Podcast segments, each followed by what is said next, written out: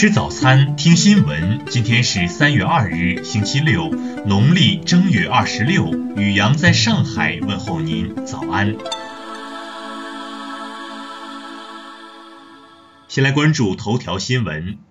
听新闻早餐知天下大事。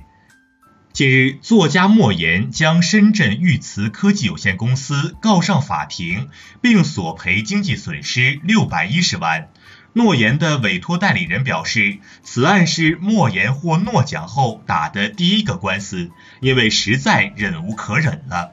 去年十二月，某视频网站遇瓷企业宣传片视频中，上述企业私自插入了莫言照片和莫言与陶瓷相关的书法作品，还称莫言为其产品做了代言。而在另一视频广告中，该企业又在显著位置插入了其领导与莫言的合照，并标注为莫言以战友相称的企业家导师董振雷。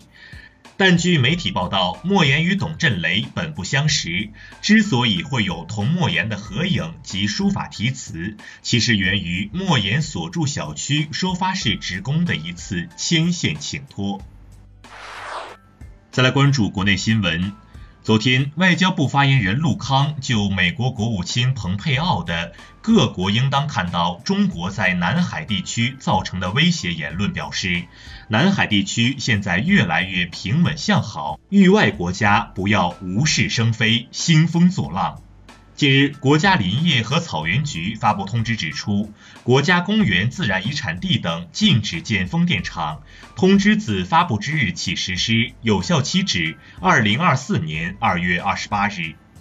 昨天，检察机关对福建省福州市晋安区人民检察院就赵宇见义勇为一案的处理作出纠正，认定赵宇的行为属于正当防卫，依法不负刑事责任。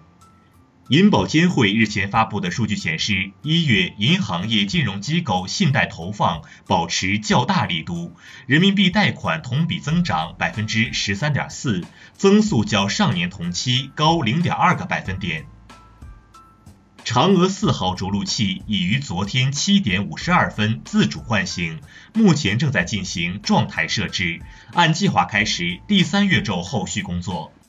国家统计局日前发布的中国采购经理指数显示，总体来看，我国企业生产经营活动总体保持扩张，但受春节因素影响，扩张步伐比上月放缓。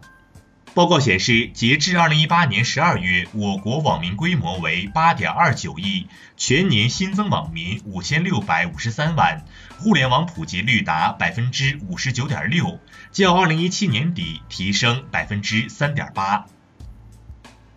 昨天，为期四十天的春运平稳有序结束。交通运输部数据显示，二零一九年春运全国旅客发送量近三十亿人次，与去年基本持平。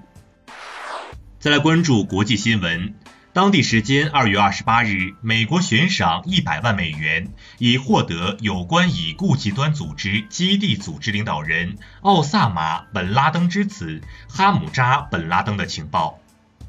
英国议会下院日前以五百零二票对二十票的绝对优势通过首相特蕾莎梅提出的脱欧三阶段计划，增加了英国延后脱欧的可能性。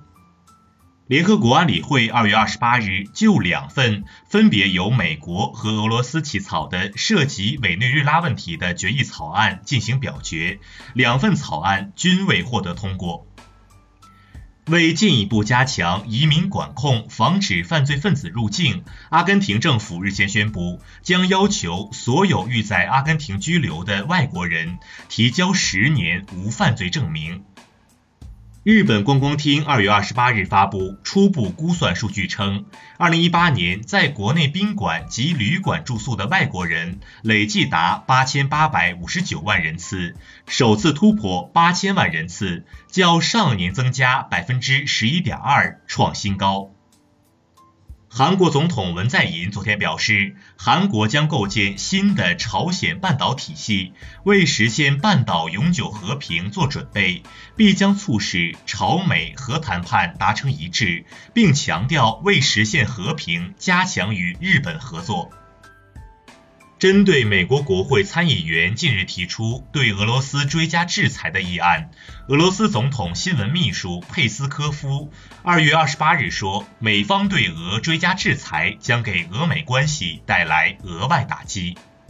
以色列总检察长曼德尔·布利特二月二十八日发表声明说，计划起诉涉嫌贪腐的总统内塔尼亚胡。内塔尼亚胡当晚否认了总检察长对他的指控，称指控是政治迫害。